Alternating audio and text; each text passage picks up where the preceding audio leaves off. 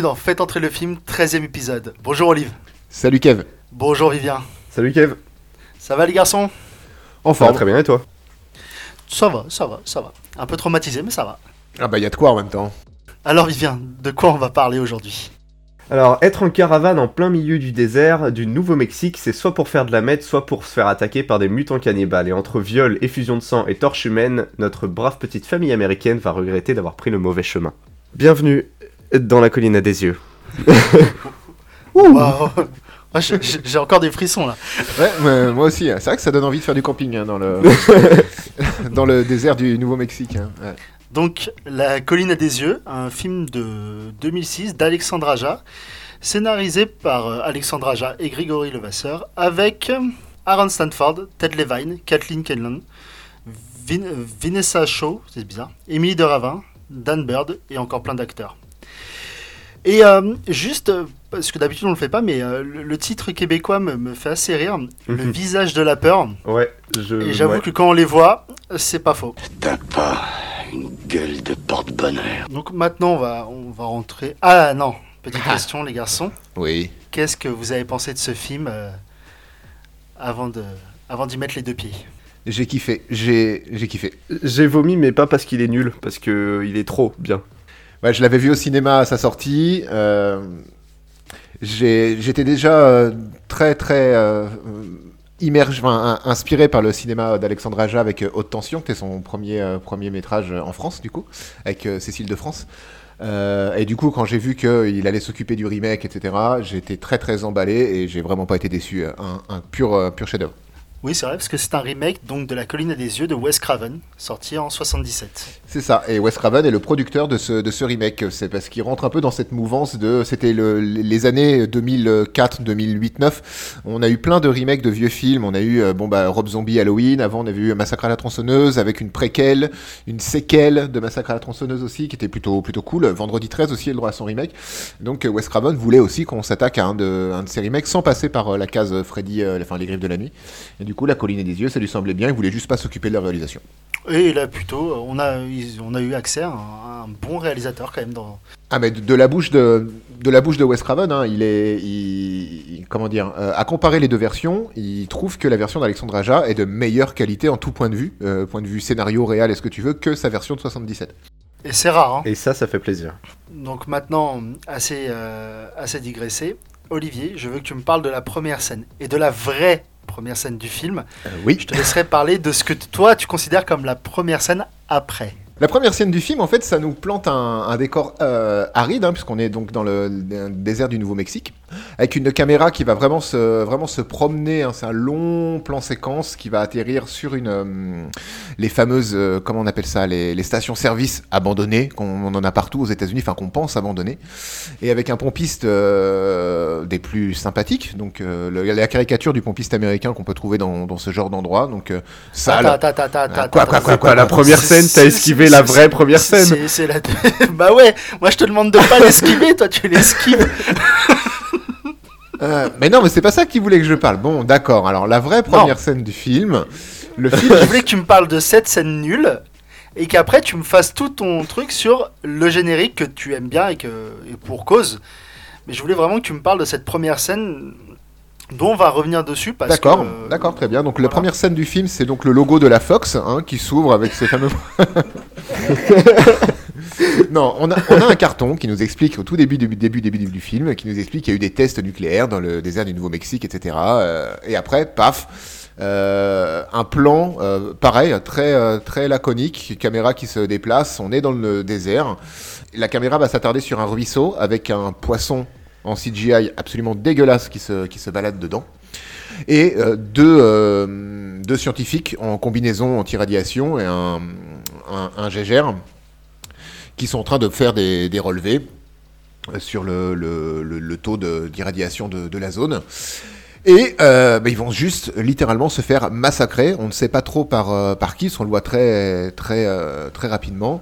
Planté à coup de hache, et puis après remorqué directement en bagnole. De pioche. À coup de pioche, ouais, et remorqué en bagnole. euh, voilà, les cadavres sont traînés.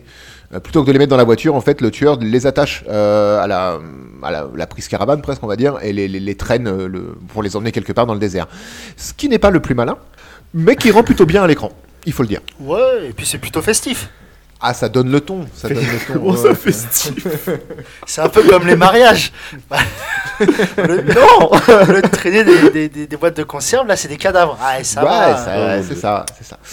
Ça, c'est la fichue première scène inutile du film. Et j'expliquerai pourquoi inutile peut-être plus tard. Quand... voilà. Et, et la seule en soi. Et, et la seule euh, première, première scène. Même s'il y a toujours un premier et pas deux. Non mais c'est la seule scène inutile, les gars. Ah oui, c'est la seule scène. Oui, c'est la seule scène inutile. Et après, on a vraiment le générique du film qui, euh, moi au cinéma déjà, il, il m'a mis en condition. Parce que même là, en revoyant le film la première fois, j'avais complètement occulté cette première scène useless des, des scientifiques avec leur, euh, leur compteur Gégère. Le générique nous présente une vieille pub des années 60 euh, aux États-Unis, colorisée, euh, avec entre-temps euh, des, images très furtives de- d'explosions, de, bombes nucléaires, des tests que les Américains ont fait euh, sur leur sol, des, hum, comment dire, des, déformités dans, des, bocaux. Euh, Enfin voilà, on a plein plein d'images très très fortes et vraiment vraiment dégueulasses sur une musique, j'ai pas noté le titre, mais sur une musique typiquement américaine, très joyeuse, très détente. Entre les images qui, globalement, avec toutes ces, ces difformités qu'on nous présente, nous plantent vraiment les antagonistes avant même qu'on les rencontre. Et, et cette musique, c'était hyper malaisant en fait. Ça donnait vraiment bien, euh, bien le ton. En plus, les images étant des images d'archives, il y a le y a le grain en fait de, de la pellicule. Euh, On passe du noir et blanc à la couleur, un grain vraiment dégueulasse, très désaturé dans les, dans les couleurs. C'est euh, vraiment un super super générique. Je suis d'accord. C'est un générique d'ailleurs qui aurait pu.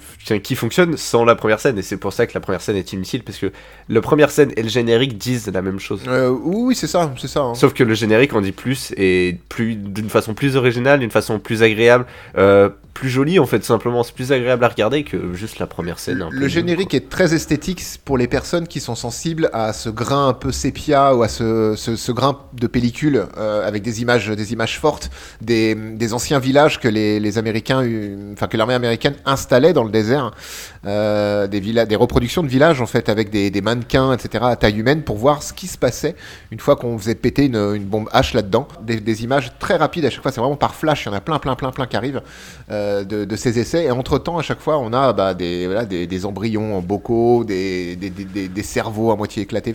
C'est hyper dérangeant et, et très très malaisant. Et ce qui est dérangeant en plus, c'est que. ah, ah, Arrête-moi si je me trompe, mais les images qu'on nous montre là, c'est pas des images de fiction. euh, la plupart des images, voire toutes les images, sont des images euh, réelles. C'est que des images réelles. Voilà, donc ça rajoute un côté. euh, on, on se dit, bah, on est dans un film de fiction qui parle de ça, sauf que, bah, non.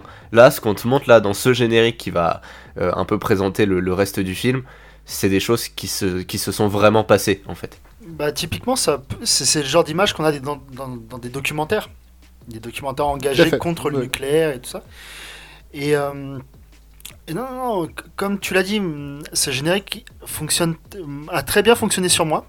Surtout que, comme tu dis, ça ouvre par euh, donc une, une- une pub américaine. Ensuite, beaucoup d'explosions. Et c'est qu'après un certain temps qu'on a qui nous mettent, euh, qui nous enfin, qu'ils intercalent avec des images euh, donc de, De de bébés, des- ouais, de- d'enfants. Et au départ, tu t'y attends pas. Et quand tu vois ça, tu fais oh, ouais, d'accord, d'accord. Et, et surtout, chaque difformité, on va plutôt la voir plus, plus tard dans le film sur chaque personnage en fait. Oui, tout à fait. ça tout à va fait. être, euh, il y a le rappel. En surimpression dans ce générique, à un moment donné, t'as même une, euh, un plan sur euh, des chicots, en fait, des, une- des dents, des gencives avec des Ouais. dents complètement éclatées, et c'est les, les, les dents du euh, d'un des, des antagonistes des, qu'on va retrouver bien plus tard, bien plus tard dans le film. Juste pour dire à quel point cette première scène est, enfin, est, est inutile, c'est qu'on on a donc on a le carton qui nous explique qu'il y a eu des essais nucléaires. Ensuite, les euh, donc des dégâts avec euh, le compteur GGR pour voir qu'il y a euh, encore des résidus nucléaires. Plus tard dans le film, ça va être encore expliqué. Il va y avoir des, des- des- oui, des, c'est ça, des journaux Des coupures de presse, ouais, oui, oui, tout à fait. qui vont expliquer tout ça. Et ce qui est dommage parce que hum, cette première scène, elle nous met dans le, pas vraiment dans le rythme. Elle est là, on a l'impression qu'il y a été là parce qu'il y avait du temps de bobine encore euh, disponible. Et je trouve ça dommage. Mais elle est très vite oubliée en fait. Euh, la preuve, moi, je, dans mon cas, je l'avais totalement occulté. Pour moi, le film, ce que je disais tout à l'heure, il commençait au générique. Le générique, je m'en souviens encore, même si j'avais pas vu le film depuis au moins 10 ans. Je m'en souviens encore très bien. Euh, même la musique, hein, je l'avais encore dans, dans la tête et tout. Alors que cette première scène euh, avec les scientifiques, pff, complètement zappé, quoi. Mais bref, enchaînons un petit peu. Euh, si j'ai envie déjà. Ah oui, c'est toi le patron, pardon Kevin. Donc on va reparler de cette première scène. Non. Et du coup, on arrive sur euh, ce que tu nous expliquais. Et par la même occasion, euh, cette euh, station-service au milieu de nulle part, avec euh, un pompiste qui m'a l'air euh, assez chaleureux. Mais c'est le cliché du pompiste hein, quand tu regardes bien. Le mec, il, a sa chic au bec en permanence, euh, il, a les chicots dégueulasses, sa, sa- maison qui est à côté de bah, là où il vit en fait, à côté de la station-service, c'est vraiment un, c'est, un taudis. Tu comprends très vite qu'il est de mèche avec ben des gens qu'on voit pas, mais avec les antagonistes parce que on- les antagonistes lui laissent un sac avec euh, bah, les, les, les, les- propriétés en fait euh, des, des colliers, un téléphone portable, etc. de, leurs victimes, hein, ce qu'on comprendra plus tard. Et en plus, il leur laisse un petit cadeau dans une boîte McDo à l'ancienne, vous savez, les boîtes en polystyrène où on mettait les hamburgers il y a, il y a une quinzaine d'années. Euh, il leur laisse une, il, lui laisse un petit morceau d'oreille ensanglanté, plutôt sympathique, toi, c'est sympa. Encore une fois, ça plante le décor. Et ce que j'aime beaucoup dans, le cinéma d'Alexandre Aja, et on pourra le voir dans toute sa filmo hein, euh, après, et même dans Haute Tension, c'est que tous ces films, il les ancre vraiment dans le réel.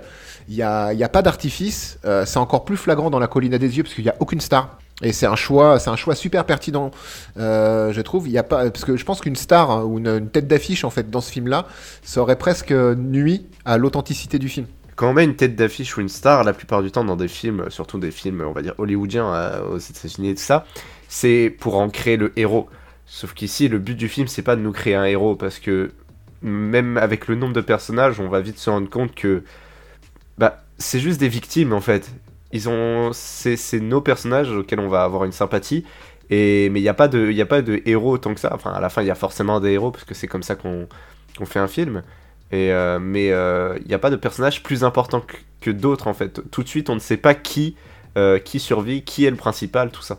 Et, euh, et surtout, euh, ça ancre encore plus dans l'histoire du. euh, c'est la famille euh, n'importe qui. Ça peut être Ouais. n'importe qui. Vu- que c'est pas des. Surtout en 2006, je pense que c'est pas des. Peut-être Big Bob, qui, a déjà dû être vu dans quelques séries. Mais sinon, les acteurs vont, vont se faire des petits noms après, certains. Bah, je Mais, crois que euh, Emily de Ravine, on l'avait déjà vu dans Lost début 2000. Il me semble que c'était une, une des actrices principales de Lost. C'est la, c'est la Lana sur euh, qui a un gosse, il me semble, euh, dans Lost. C'est celle qui est enceinte, qui est enceinte, euh, dans, le euh, dans, le, dans la série. Et Bobby, il a joué dans d'autres séries après. Enfin, l'acteur qui incarne Bobby a joué dans d'autres séries après. Et le fait que ça soit pas des acteurs connus, ça ancre. Parce qu'on a vraiment l'impression que ça pourrait être n'importe qui. C'est une famille en vacances qui, euh, par inadvertance, euh, vont se retrouver à, à combattre contre les- le mal, hein, tout simplement. Oui, oui. Et tu te dis, bon, à, à pas grand chose, ils évitaient tout ça. C'est ça, ce qui rend encore plus le film complètement, complètement dramatique en fait. À, à, comment dire, à, à une route près, tout allait bien quoi. Bon et du coup il n'y avait pas de film, ça aurait été un peu con. Et puis surtout, à, à l'int- euh, c'est ouais, l'intrusion du chien qui fait que euh, une, des, une des protagonistes va suivre le chien Oui. et va tomber sur euh, le sac. Et c'est là qu'il va euh, tout, tout déclencher parce que le pompiste avait décidé de, de- pas de se repentir mais d'arrêter euh, tout ça. Bon, il s'est avéré que ça sera pour la prochaine fois. Bah, il n'y aura pas de prochaine fois, hein, vu qu'il termine, il se suicide en se tirant une balle, euh, en se, tirant une- en se faisant exploser la gueule. Encore une fois, un effet pratique euh, magnifique. Alors, un truc à souligner dans ce film, il y a, euh, à, à mes yeux, je pense qu'il y a deux effets truqués numériquement. Euh, Il y a le poisson au tout début du film, hein, vraiment ce qu'on disait, hein, le poisson, le plan rivière avec le poisson, le poisson c'est de la CGI c'est sûr. Et à la toute fin du film, il y a un effet numérique, on en parlera tout à l'heure. Et sinon tout le reste, en tout cas même les maquillages, etc., c'est que des effets pratiques. Et, euh, et ça fait du bien en fait de temps en temps de voir des films qui sont à ce point ancrés dans le, dans le réel sans, sans trucage numérique à outrance. Et puis c'est super bien fait. Oui. C'est c'est Ah, super bien fait, magnifique. oui, oui, tout à fait. C'est c'est magnifique, mais dans le sens c'est c'est horrible quoi, ce qu'on ce qu'on ce qu'on ce qui ce que ce qu'on va nous montrer en fait. Et pour le coup, l'introduction de cette famille, je- donc je vais dire les noms tout simplement, parce que il est vrai que moi je les ai pas tiltés quand j'ai regardé le, le truc, mis à part Bobby et. euh, Et Bob, Big Bob. et- et- Moi, c'était Big et Bob. Big Bob. Je- Tout le reste m'est passé au-dessus. Donc on a Big Bob, ancien, euh, Le père. ancien flic, le père, sa femme, Ethel, qui ils ont trois enfants, Lynn, Brenda et Bobby. Et Lynn est mariée avec Doug, donc son gendre, qu'on va voir qui grande histoire d'amour entre deux. et leur fille Catherine. C'est le jeu des sept familles. Voilà, c'est la famille euh, qui a décidé de faire un petit road trip pour les, euh, les, Les noces 25, de... ans de, les 25 ans de mariage euh, Voilà. de Bob et de Ethel. Ouais.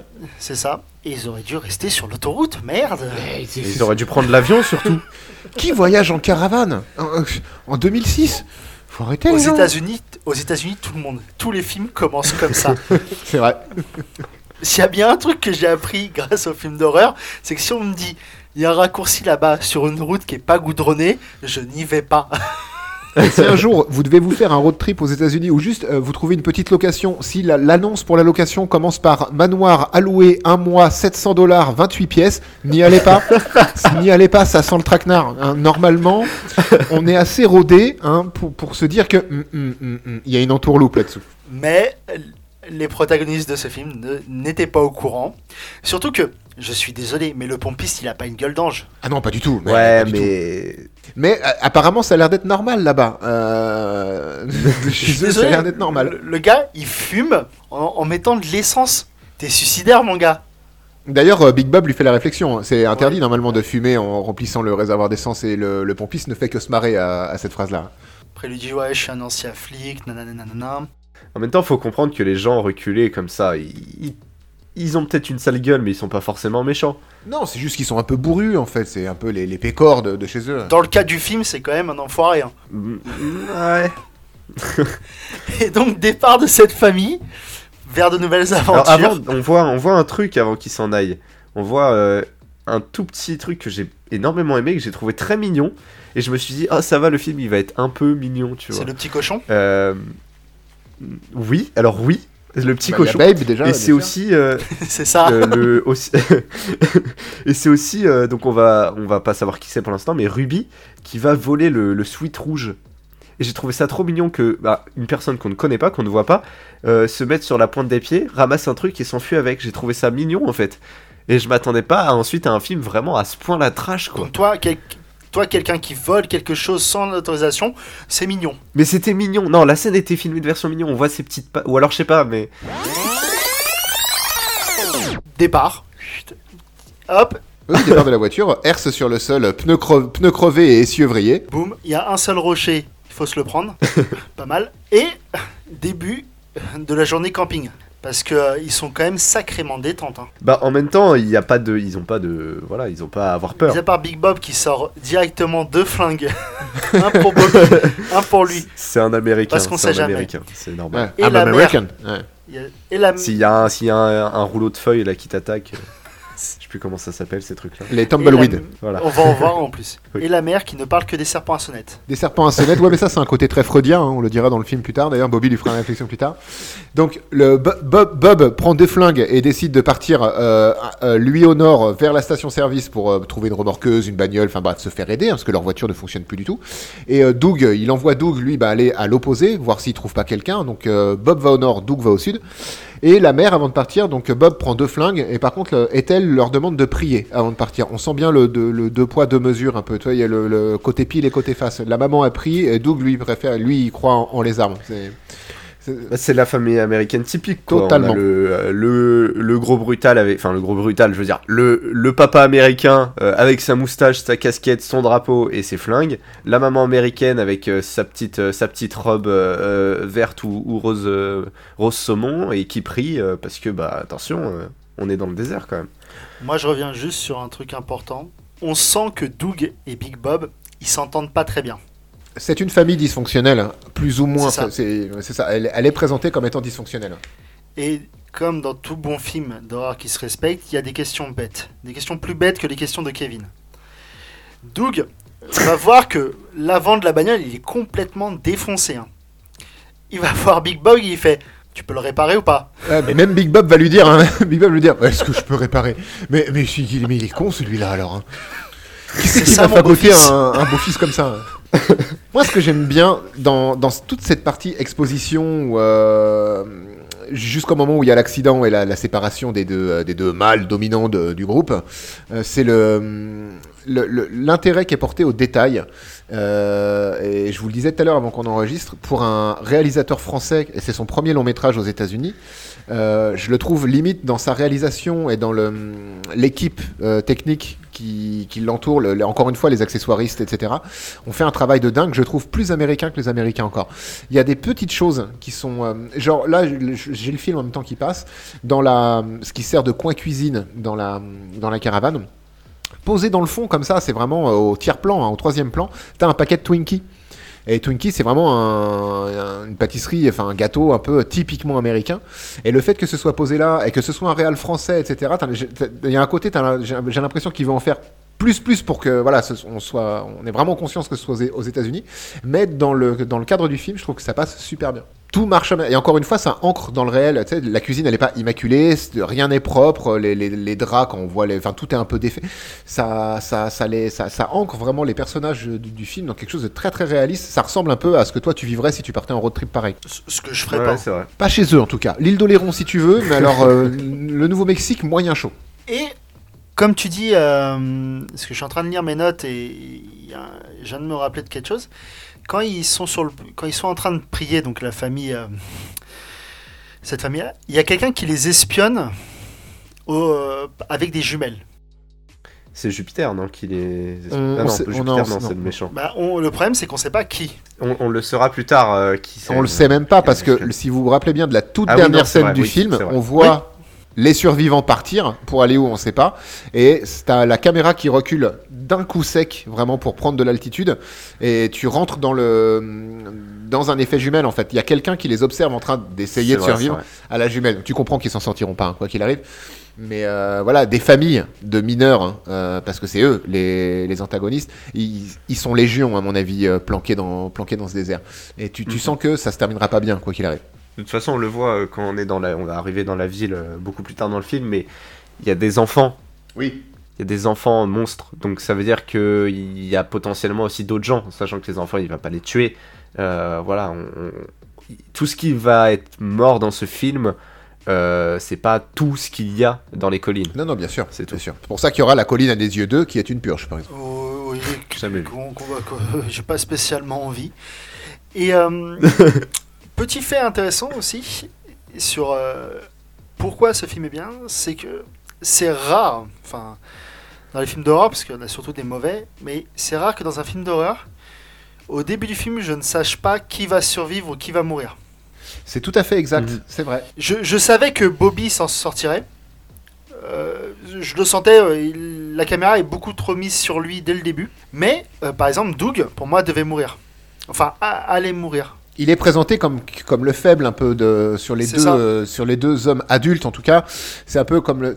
Doug, Doug c'est le citadin. Il vend des téléphones. Il a son propre magasin. Il vend des téléphones portables. euh, Il y a plein de réflexions qui sont faites autour de lui dans la première partie du film sur le euh, arrête, décroche un peu de ton téléphone, etc. Donc lui c'est le citadin qui est pas foutu de réparer, de, de rebrancher une prise. C'est mis en avant d'ailleurs dans le film.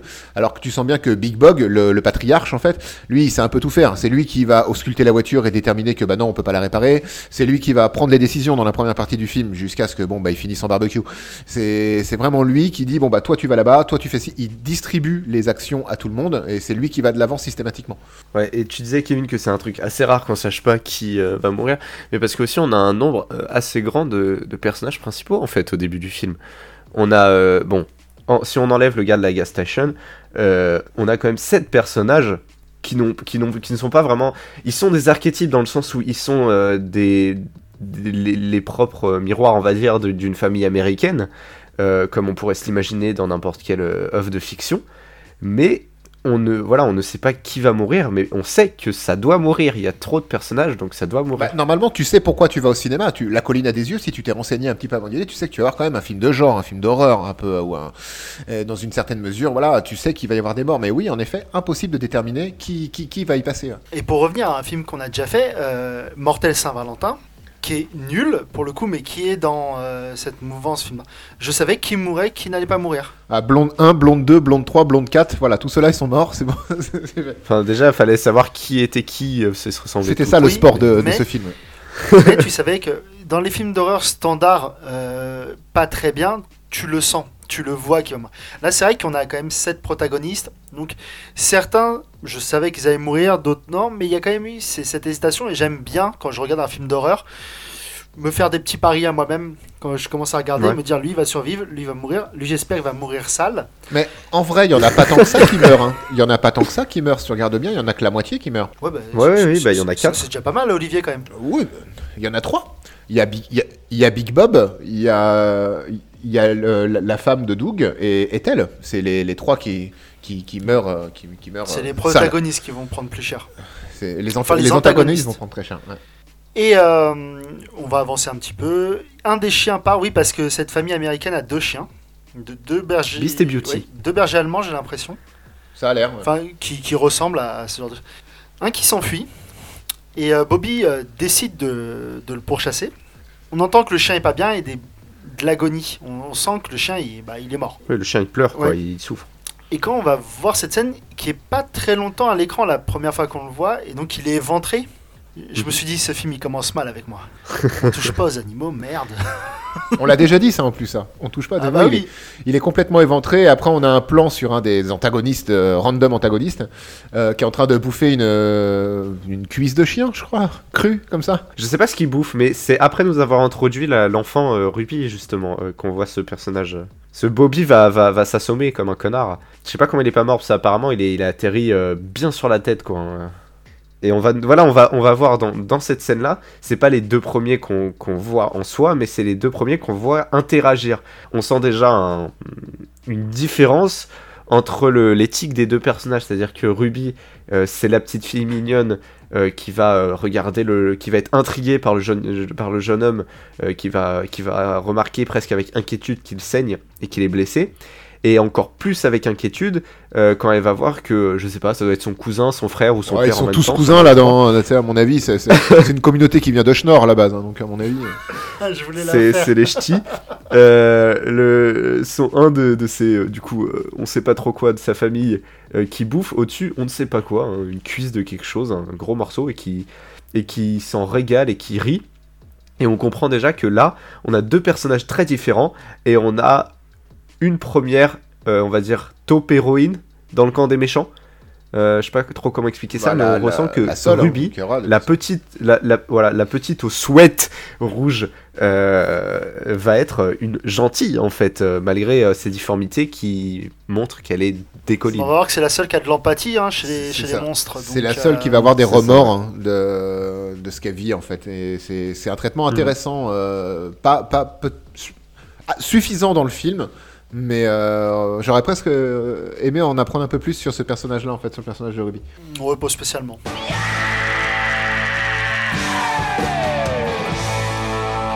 Mais euh, sans transition aucune, on suit Doug qui euh, a, a avancé le long de la route et qui tombe sur un, un cimetière de voitures Un cratère, ouais. qu'on va comprendre qui est euh, bah, les, les voitures abandonnées des, des- des victimes de, de- de- donc de ces gens qui, qui les poursuivent.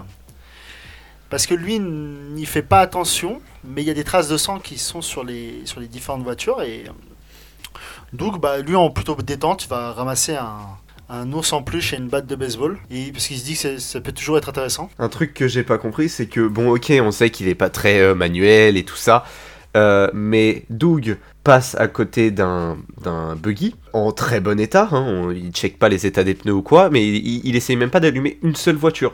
Genre, il est coincé en plein milieu du désert, il risque de mourir de froid ou de chaud. Au... Il a pas les clés, justement. Ça fait de Doug un personnage qui, euh, qui, qui- qui est pas très manuel. Du coup, il a pas les clés pour démarrer les voitures. Pourquoi est-ce qu'il essaierait de les démarrer du coup? Il saurait pas faire. Puis, Doug, il travaille dans le télécom, hein, il connaît rien en bagnole.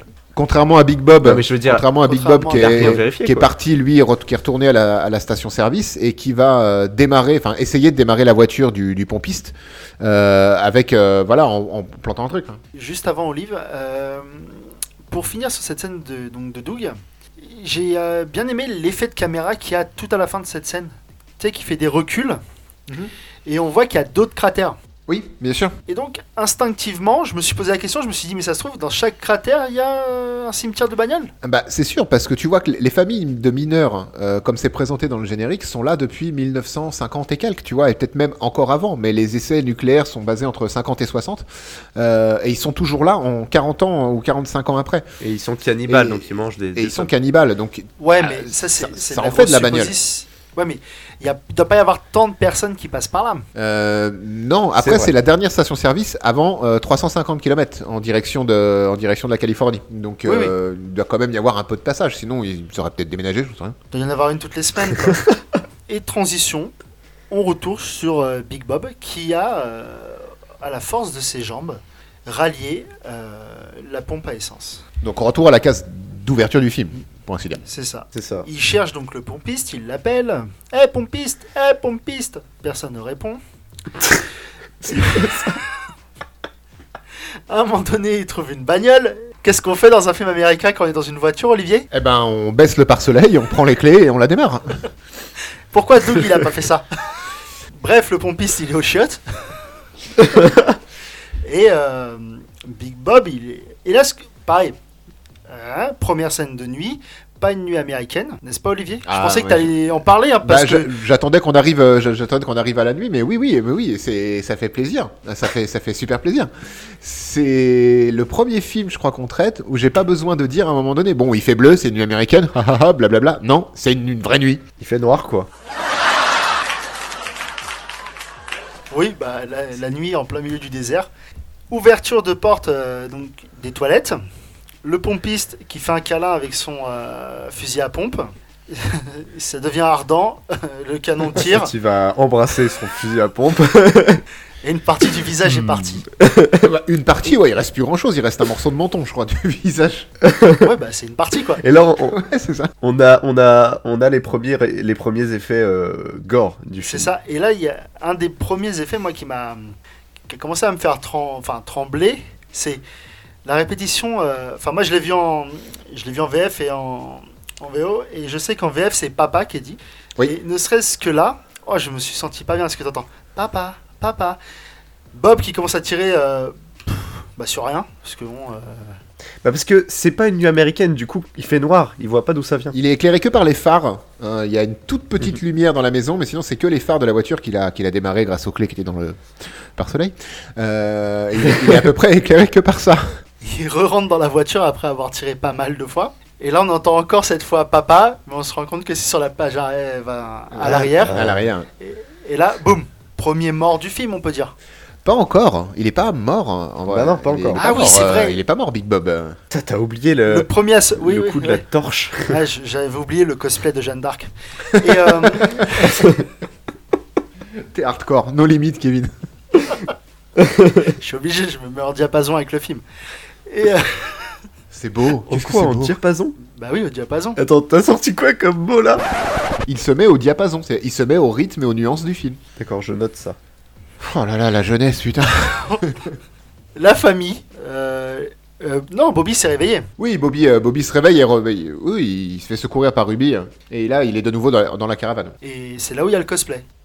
Et le cosplay commence, c'est ça. C'est-à-dire qu'entre-temps, euh, Doug, euh, Doug est rentré de sa, de sa balade. il décide d'aller se reposer avec sa femme dans la, dans, dans, la voiture qui tractait la caravane pour euh, laisser Ethel, Bobby et la petite Émilie de Ravine, comment elle s'appelle, Brenda, se reposer un peu. Et lui et sa femme vont dormir dans la, dans la voiture.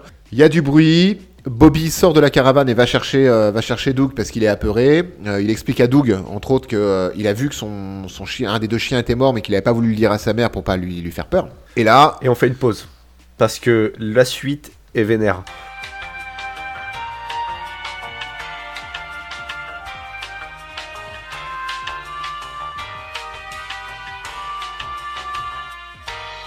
Voilà, maintenant que j'ai pris une pause, tu peux continuer. D'accord. Bah là, va, va y- euh, va y avoir l'introduc- l'introduction réelle des antagonistes. Ah, clairement, Va. et puis ça va pas être très très Pour beau. une introduction. On va enfin voir leur visage. Ce qu'on aurait préféré ne pas voir. J'ai vo- J'ai vomi, dans ma bouche. Cosplay donc de, euh, de Jeanne d'Arc. C'est ça. euh, Une, partie, une partie de la famille, dont Doug et Bobby, et la mère, partent euh, en courant euh, vers, euh, vers donc l'homme en feu, la torche. attaché, humaine. à un, attaché à un arbre, et retrouve Big Bob qui est en train de, de flamber, mais flamber bien. Ah oui. Et euh, donc l'introduction de, euh, de, de Bec de Lièvre et euh, du, du Grand Moche. Ouais, C'est comme ça que je les ai enfin, identifiés. hein. Et toute cette scène, oh, Allez, encore des su- j'en ai encore des sueurs froides, moi. Si tu veux, je m'en euh, occupe. hein. Je sais que c'est dur pour toi. Si tu Je veux, peux je m'en occupe, occuper hein. aussi, là c'est bon, je l'ai je l'ai digéré. Je, je préfère pas m'en occuper hein, parce que vraiment, c'est le genre de scène qui, me- qui me donne envie de fermer les yeux quand je regarde un film. Et, et j'ai 30 ans passés quand même. Donc il y a Sinoc et Bec de Lièvre qui sont dans une caravane. Allez, vas-y, Vivien. Oh mon dieu. Donc, euh, euh, non, pas Claire. Brenda. Brenda est restée dans la caravane avec Catherine, le bébé. Euh, le moche et Bec de Lièvre sont dans la caravane, pendant que tout le monde est en train d'essayer d'éteindre le papa. Oh mon dieu, c'est horrible. Tout le monde crie dans tous les sens. La mère est en pleurs, le fils est en pleurs, Lynn est en pleurs, Doug essaye d'éteindre le père avec un, un extincteur. Et pendant ce temps-là, Brenda va se faire violer. Alors, t'as t'as- Euh. quand même raccourci beaucoup la, la- la chose. Mais oui, c'est ça. C'est ça. Et euh, elle, va être violée.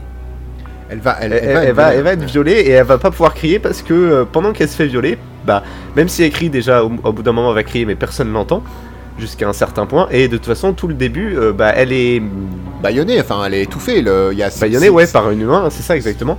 Le moche va, va commencer à être attiré par la, la jeune demoiselle, puis va se faire euh, casser la gueule par euh, Bec de par Lièvre. Jupiter. ouais. Jupiter, il Il s'appelle Jupiter. Ok. Euh, donc Jupiter va violer Brenda après avoir bouffé un oiseau. Cette phrase est tellement bizarre. Que. Ah oui, oui. Après Ouais, avoir décapsulé la tête de l'oiseau même. C'est ça.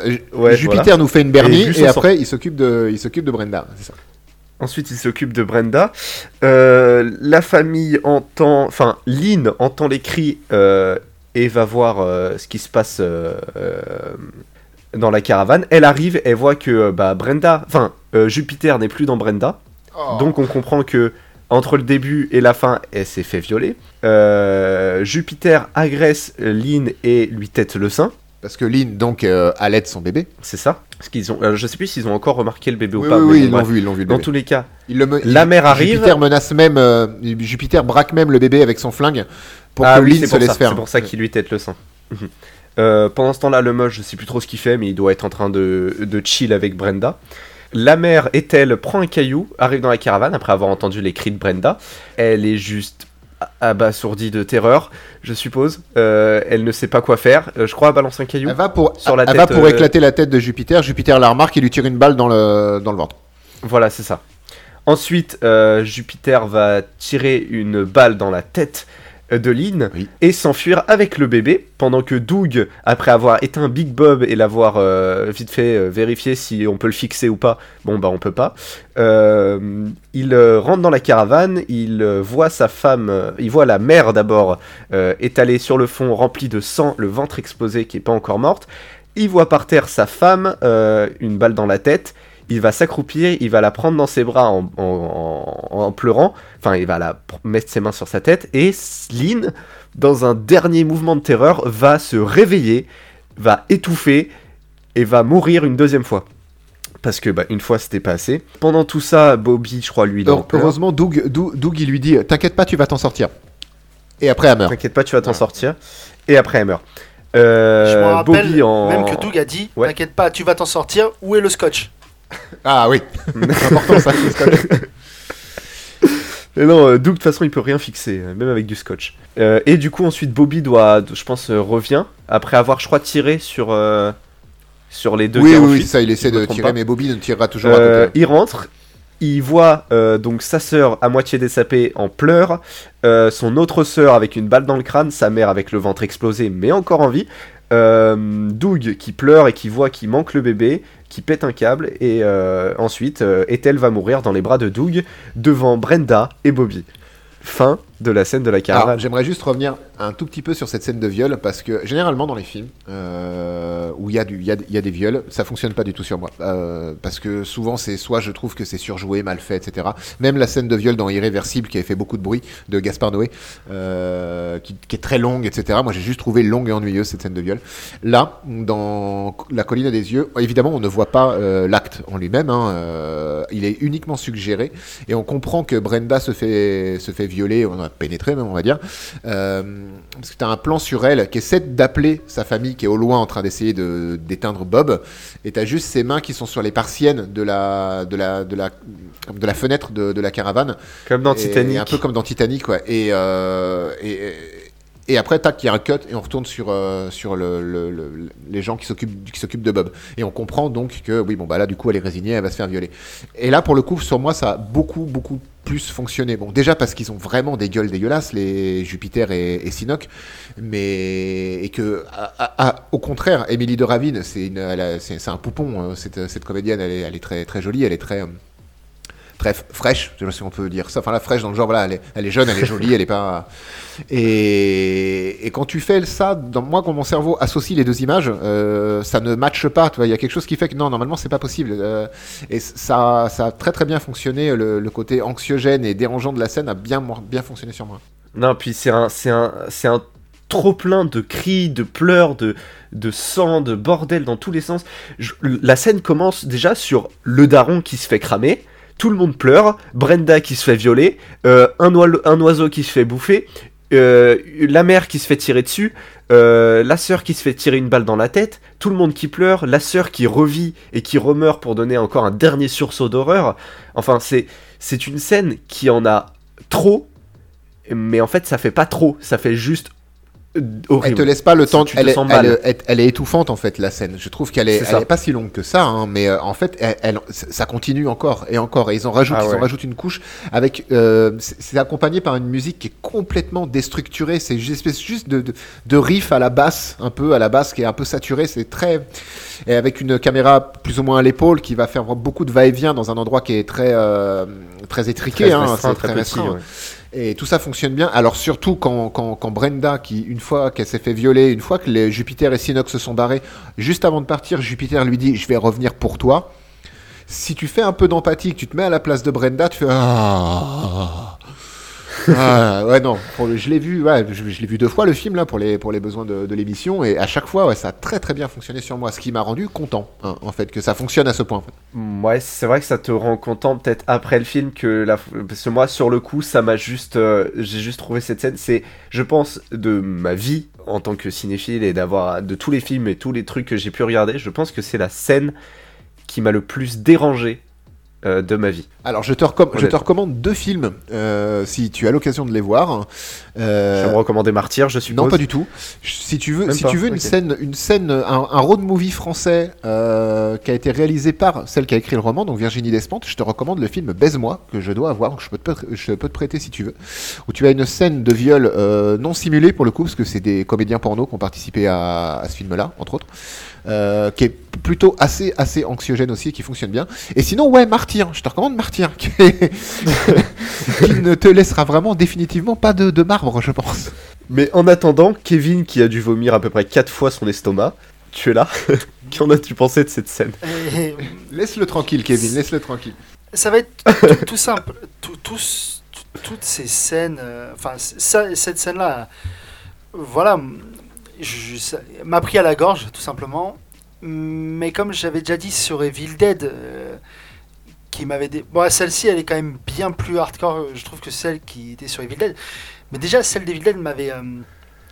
Moi, c'est typiquement le genre de scène que mon, estomac ne peut pas. euh, je suis, suis pas fait déjà de base pour les films d'horreur parce que euh, je dois être un peu trop, un peu trop sensible. Mais là, ouais, c'était. Et je l'ai trouvé interminable. J'avais envie de dire arrêtez, arrêtez, passez à autre chose. Ouais, C'est aussi interni- interminable que- qu'un coton-tige dans le nez. quoi. Et tu sais, ouais, et tu sais pourquoi je pense qu'elle fonctionne encore mieux peut-être qu'un qu'un Evil Dead qui Evil Dead c'est un torture porn. Du coup, il va à l'essentiel et il rentre dedans et te montre les choses. Là, en fait, on parle du viol, etc. Mais on le voit pas. On te montre pas grand chose à part les gueules complètement décharnées des des mineurs, hein, des antagonistes. Mais sinon, on te le suggère, mais on te montre pas les choses vraiment. Ouais, bah, heureusement. Heureusement qu'on ne montre bien- pas. bien sûr. Mais je pense que même la scène aurait moins bien fonctionné si on t'avait vraiment montré euh, la petite Émilie de Ravine euh, se faire chahuter euh, à la, à la- Ah, ah, au fond de la ah, caravane, quoi. Après, faut pas oublier qu'il y a une version non censurée qui dure une minute de plus. Et euh, cette minute de plus, c'est peut-être cette scène-là, justement. Je pense. Comme je tu pense. disais, Olive, Peut-être, avant de, mais de tourner. on va pas parler de cette scène indéfiniment. Il y a d'autres choses dans le film. Oui, enchaînons. et, et on est déjà bien avancé sur le timer. Juste, euh, la... donc cette scène vient de se passer, euh, les, les- les protagonistes du film viennent d'avoir leur première perte, ils sont tous dévastés, sauf qu'il va se passer un truc qui fait que euh, la mouvance va changer de... Enfin, que c'est plus... euh, les traques... enfin, c'est plus les traqués qui vont être traqués, mais les traqués qui vont devenir trackers. Et ça, on, on le voit tout simplement parce que un des, des monstres va mourir. Oui. Il va se faire tuer par le chien. Et donc, euh, ça me, je pense qu'il y a une seule chose parce que ce chien va faire deux victimes dans le film. Et euh, il va faire deux victimes de deux cosplayers. Et là, le premier, donc, c'est Voldemort avec un chapeau. parce que typiquement, euh, C'est vrai, c'est vrai. c'est ça. Et C'est le gars qu'on voit bouffer une cuisse au début ça. qui Oui, celui qui a pas de cuisse nez, du ouais, chien. c'est ça. ouais. C'est ça. Et euh, à partir de ce moment, donc, déjà, grosse scène euh, qui en met bien sur l'estomac.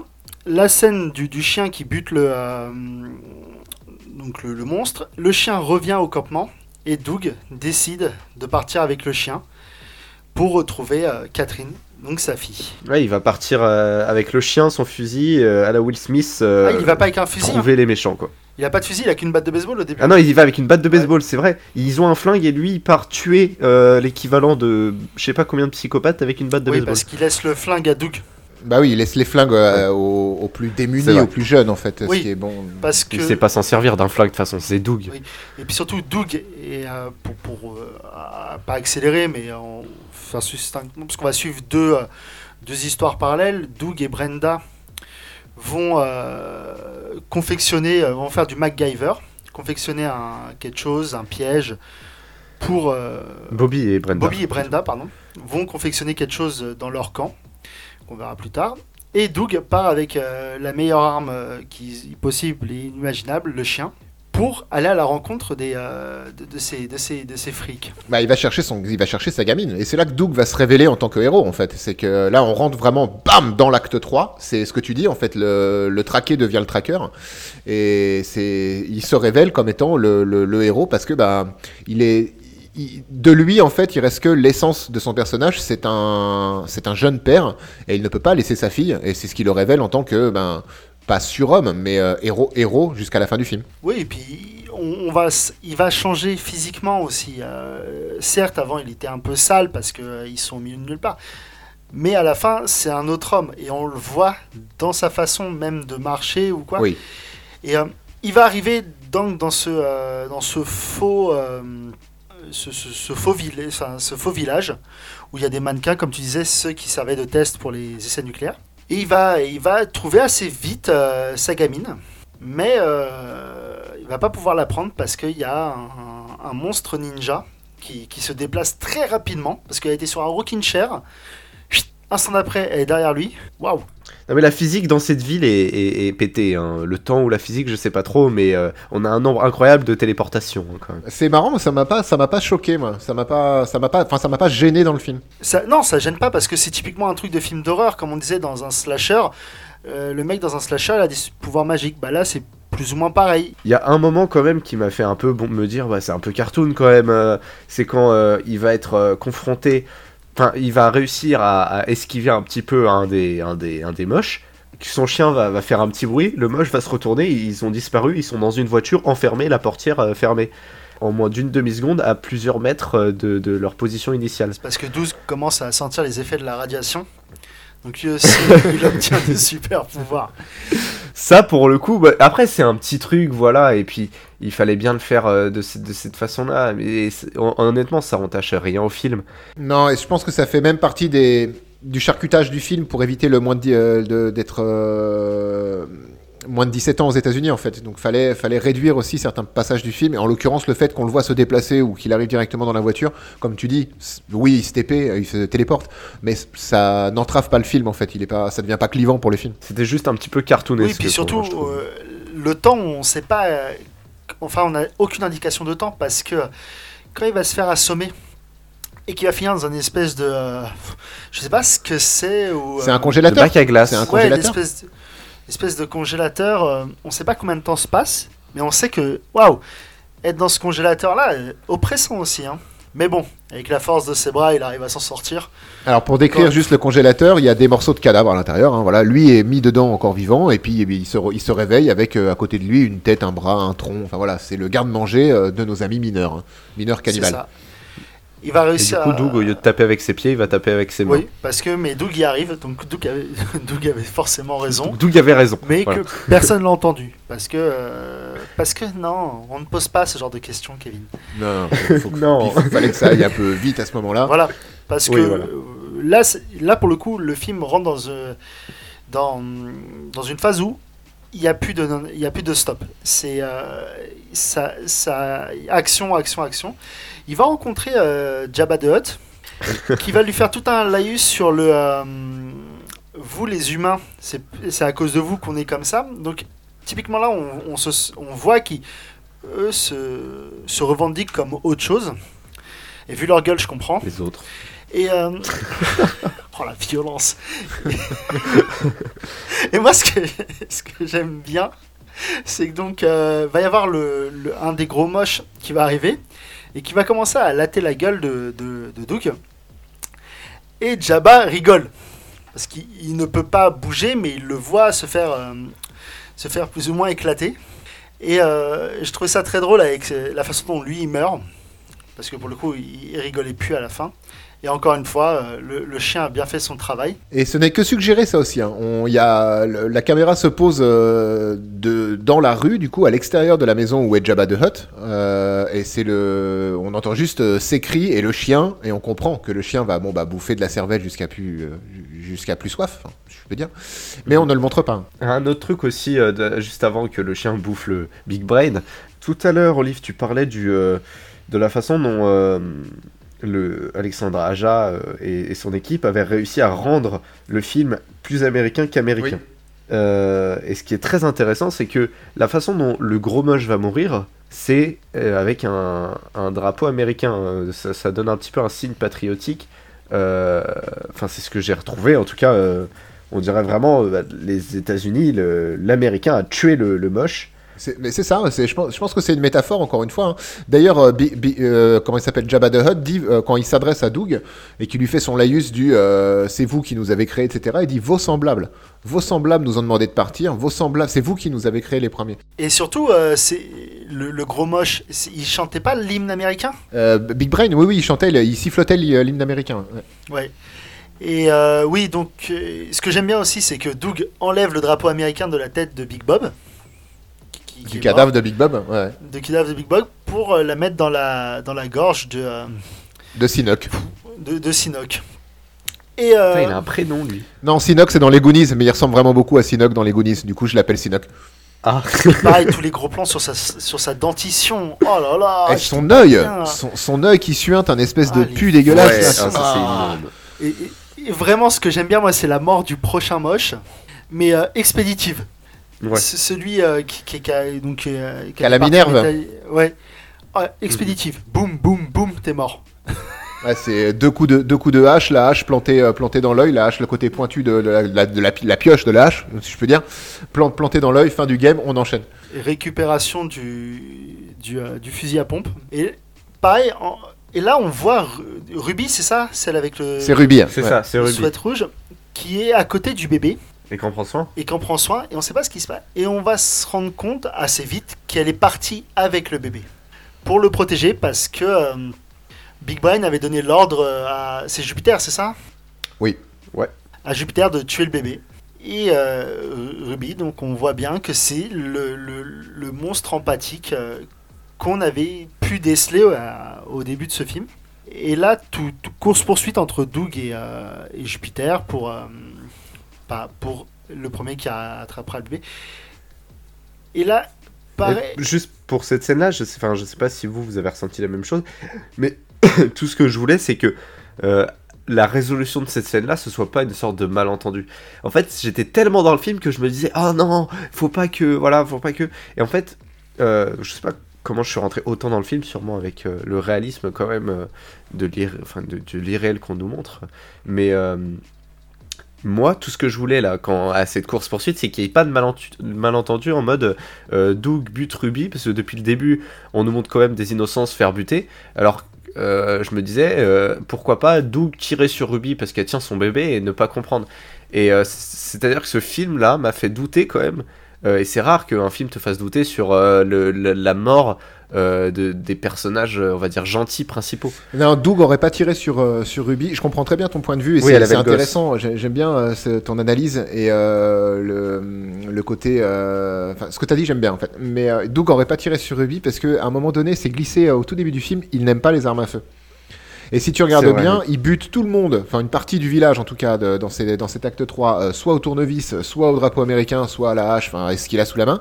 Et c'est vraiment quand il sera au bout du bout du bout à la fin, quand il va récupérer euh, Ruby et que Jupiter va leur tomber dessus, que euh, après s'être fait rincer par, euh, par Jupiter encore une fois, c'est à ce moment-là où il a le fusil à pompe en main et qui va tirer sur Jupiter en fait pour, euh, pour en finir. Mais pourquoi il l'achève pas? Alors ça c'est débile. C'est que- débile. Il pense, ouais. il lui, bah, bon, en même temps, il lui tire deux balles. Il tire une, une balle dans le ventre, une balle dans l'épaule. Jupiter s'effondre et après, oui, Doug laisse tomber son fusil à pompe juste à côté de Jupiter. Tu mm, mm, mm. Je pense que t'as un tel sentiment de rage que tu mets une balle dans la tête. Je, je pense, ouais. Mais c'est pas grave parce que euh, va y avoir le plus beau moment du film. Oui. Bah, le sacrifice en fait de Ruby, qui se sacrifie pour que les, les, les beaux vivent. C'est ça, Et ça, c'est que. une ouais. belle morale. Et ça, c'est vraiment une belle morale dans ce film. C'est que les moches, il faut qu'ils vivent entre eux. oh, je, je- oh, oh, je peux pas, je peux pas dire ça. Oh, laisse, tard, je le hein. garderai au montage. Garde mes remords aussi, garde mes remords. Vas-y, je des peux- caisses. Refais des remords, vas-y. Oh non, je, je peux pas me permettre de dire ce genre de choses. Tout le monde a le droit de vivre, sauf eux, quand même. et pendant ce temps-là, euh, Brenda et Bobby, euh, euh, c'est pas le début d'une blague, hein, ils, sont, euh, ils, ils sont en train de concocter un plan avec des, une canne à pêche, euh, des allumettes et du gaz. Et il va y avoir un, un autre moche ninja qui va enlever le corps de leur mère alors qu'ils sont à 5 mètres. Il est fort. Ouais, c'est incroyable. Waouh il se retourne 10 secondes euh, à 10 mètres et il y a un corps d'une femme adulte qui disparaît. Et le mec la mange. Et le mec est déjà en train de la manger, hein, c'est vrai. Et il va les poursuivre, nanana, explosion de, euh, de, de la caravane. Ah bah il faut l'expliquer ça euh, quand même. Ça tu dis il va les poursuivre, ensuite explosion de la caravane. Euh, parce que vraiment, le plan intérieur, où, où, euh, qu'est-ce que tu veux expliquer? Il- Leur plan, il est ingénieux, c'est des MacGyver en herbe. C'est vrai, mais ils font péter la caravane, mais bon, c'est une scène un peu, un peu bizarre parce que, en fait, ils vont attacher, menotter un peu, je sais plus trop ce qu'ils. Non, ils l'attachent avec les sortes de câbles qu'on met dans les coffres là. Un sang d'œuvre euh, euh, sur les mains du gars qui était en train d'attraper Brenda encore. Pauvre Brenda, putain. Et, euh, et donc, ils vont s'enfuir par la fenêtre, la mauvaise fenêtre, puis la bonne fenêtre. Et le type. Bon, j'ai trouvé ça aussi un peu un peu concon. euh, va entrer dans la caravane, euh, la caravane forcément qui été piégée, euh, remplie de, de, de- méthane, je suppose, et de, avec des petites allumettes accrochées à la porte. Pourquoi le type est rentré dedans? Pourquoi il les a pas vus ou entendu sortir alors qu'il sait déplacer un corps en moins de 30 secondes sans se faire voir ni entendre? Après, ça reste un mec, ça se trouve, son cerveau, il est irradié, hein, il a peut-être pas cette logique-là. hein. Du coup, c'était mieux que quand Kevin il a dit bon bah du coup il est poursuivi et la caravane explose quoi. Ouais, du coup, en vrai, ouais. Mais du coup, un autre mort. Et non, il est pas mort. Il finit. pas mort, il Ah, se c'est relève. vrai, Il est embroché et il fait euh, euh, pour attraper Bobby qui est à côté. Et euh, on va revoir euh, un des personnages euh, secondaires de ce film qui va réapparaître, la pioche. Parce que euh, la pioche, la, la pioche du tout début revient dans les mains de Brenda pour finir dans la tête du moche. Et euh, Qu'est-ce qu'elle foutait là, la pioche j'en sais rien. Tu sais, on plus. Ok, suivant. Pour, pour le coup, vraiment, je sais pas.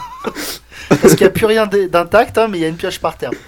Et là, tel un héros, tel le héros de, de ce film qu'on n'attendait plus, Doug arrive avec Catherine et le chien, La, la, la bébé, quoi. qui pour moi, le chien est- est- a été euh, vraiment le héros de ce film. Parce qu'il il a su être là au bon moment. Et Doug, recouvert de sang. Et là, câlin euh, familial. Euh, ouais, donc, mais je sens que les liens se sont resserrés au sein de cette famille. bah oui, en même temps ils sont moins nombreux maintenant. Il n'y a plus le connard de Big Bob. Et on va revoir donc cette, euh, ce plan jumelle sur, euh, sur, sur les protagonistes et le film se finit comme ça. Donc on on ne sait pas s'il survivent, il faudrait voir le 2 pour savoir. On n'en parle pas dans le 2. Dans le 2, tu le suis une équipe de GI américain qui vient aider des scientifiques, je crois, dans les mines. Et ah, ça n'a rien à voir avec. Euh, ah, rien à voir. Euh, et il faut surtout pas mélanger Alexandraja avec euh, La colline à des yeux 2. Hein. Non, non, non, non, non, non, non, non. Mais je sais que Craven est, euh, sur le scénar, je crois, du 2. Donc il a pas fait que des bonnes choses. Mais donc, fin du film, et eh bah ben, c'était, c'était très bien. Je voudrais juste revenir sur un truc que j'avais dit au tout début de, de, l'émission. J'avais dit il y a deux effets qui sont en numérique et tout le reste, pour la plupart, étaient vraiment des effets pratiques.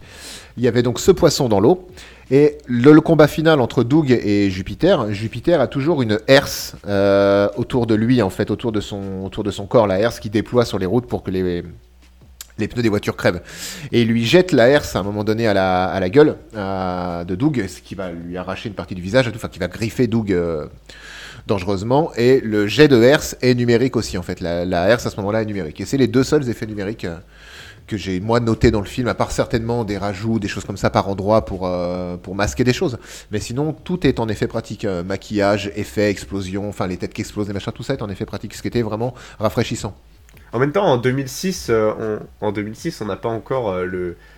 Enfin, arrête-moi si je me trompe encore une fois, mais c'est pas encore l'ère des euh, fameux euh, euh, sauts 3D, Piranha 3D Ah et bah, tout ça. En, en 2006 déjà? 2004, le premier saut. Donc euh, 2000, Oui, 2006, euh, 7, etc. Après, on a vu saut 2, 3, 4. Donc on était déjà dans cette ère du torture porn à gogo et donc des, du, du Ouais. sang numérique. Le sang numérique est arrivé un, un petit peu plus tard. Je pense que ça va être plus de fin 2000, euh, début, fin 2008, 2009, 2010 peut-être. Je pense euh, le, le, le sang vraiment 100% numérique euh, qui a pas du tout dans la colline à des yeux par contre. Euh, petite conclusion rapide, je pense. Mon chouchou, Ouais, d'accord, à moi. Et bah euh, c'était un bon film. Enfin c'était un très bon film. C'était euh, angoissant au possible, comme un film. Enfin il a coché plus ou moins toutes les cases que j'attends d'un film d'horreur.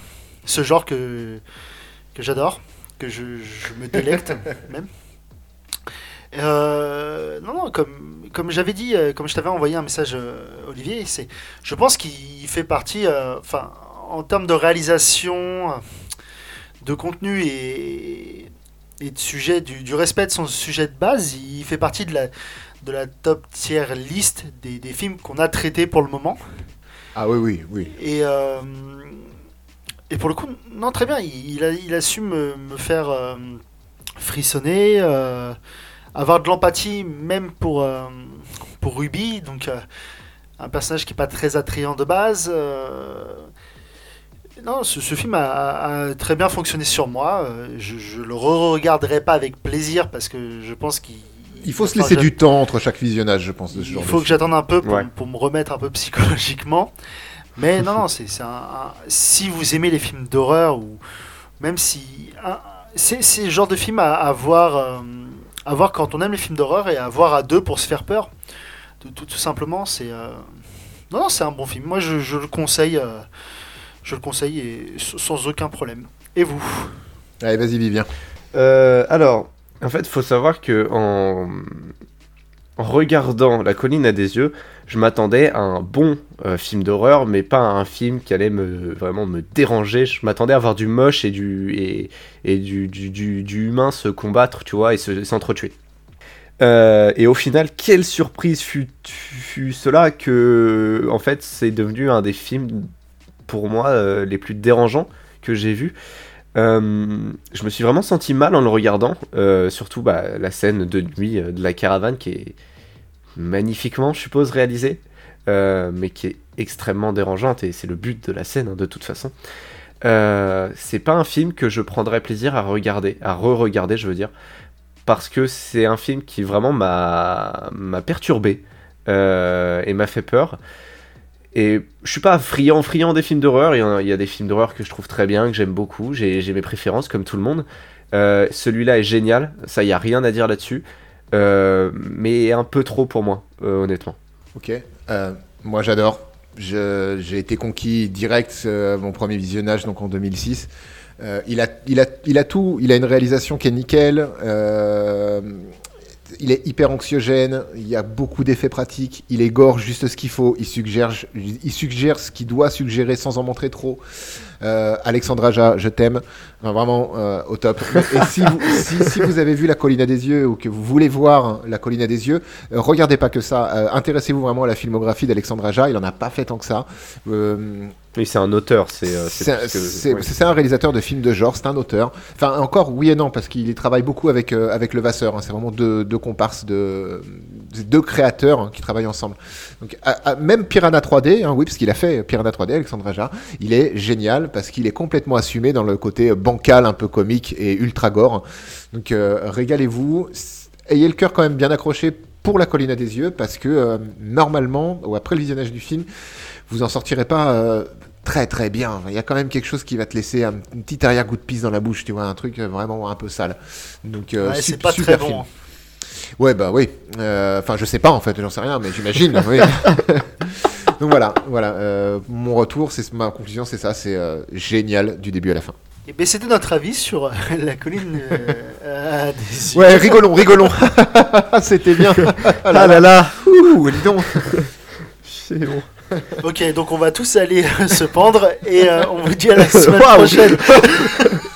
Pensez à vous abonner sur nos réseaux, suivez-nous. Merci beaucoup pour tous les retours que vous nous faites chaque semaine. C'est vraiment à chaque fois un régal de vous lire, euh, parce qu'on peut le faire, euh, on a le temps de, de le faire. Donc merci beaucoup et euh, à la semaine prochaine pour un film moins bien, du coup, normalement. Euh, des bisous à tous. Ouais. Salut. Bisous. Vous êtes super, bisous